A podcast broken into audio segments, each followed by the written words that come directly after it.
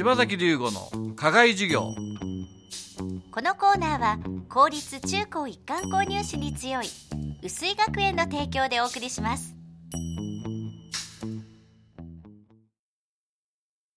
薄井学園では秋から受験生向けの特訓講座を開講。中3生は日曜トップ校特訓土曜個別特訓を実施。土曜に基礎知識から入試問題までを扱い日曜は発展的な記述問題前期総合問題を扱います。小6生は中等土曜特訓を実施。長時間集中して入試類題に取り組みます。定員制のためお申し込みはお早めに。詳しくは薄井学園のホームページをご覧ください。柴崎龍吾の課外授業このコーナーは薄井学園の柴崎龍吾先生が群馬で頑張る様々な人たちに職業の多様性や働くことの意味、喜びをインタビューしてラジオの前のあなたにお届けします。10月は高崎佐藤眼科の佐藤拓委員長に薄井学園の柴崎先生がお話を伺っています。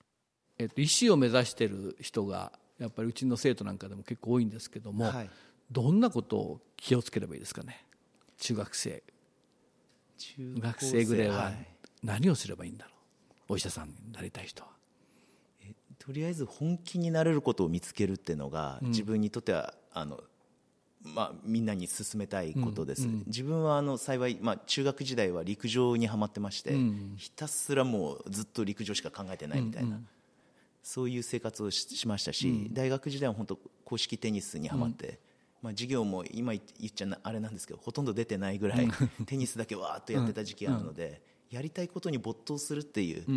があると試験直前も多分パワーが発揮して試験だけの勉強にわーっと一気にいけるのでまあ大学時代はほぼ授業も出ず徹夜で試験を。ただその時のパワーはすごくなるので集中する力は養われると思います。没頭できるっていうのは重要ですよね。何でもね、はい、一生懸命やれるっていうかな。好きなことってやっぱ楽しくて続けられますよね、うん。うん。うん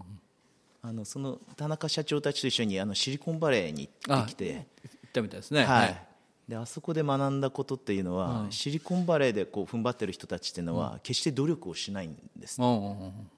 あれはもう楽しいからやってるっていう,、だから彼らが言うのはもうとりあえず夢中になれっていう、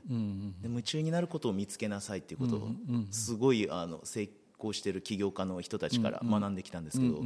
確かに楽しいから20時間でも仕事できるんだよって、ね。はい、だから寝てる間も考えてんだよと、うん、いや嫌だからとか無理してとかじゃないんだよっていうのはすごく言ってたので、うん、ですから受験期に勉強にはまるっていうのももしかしたらいいかもしれないですよね。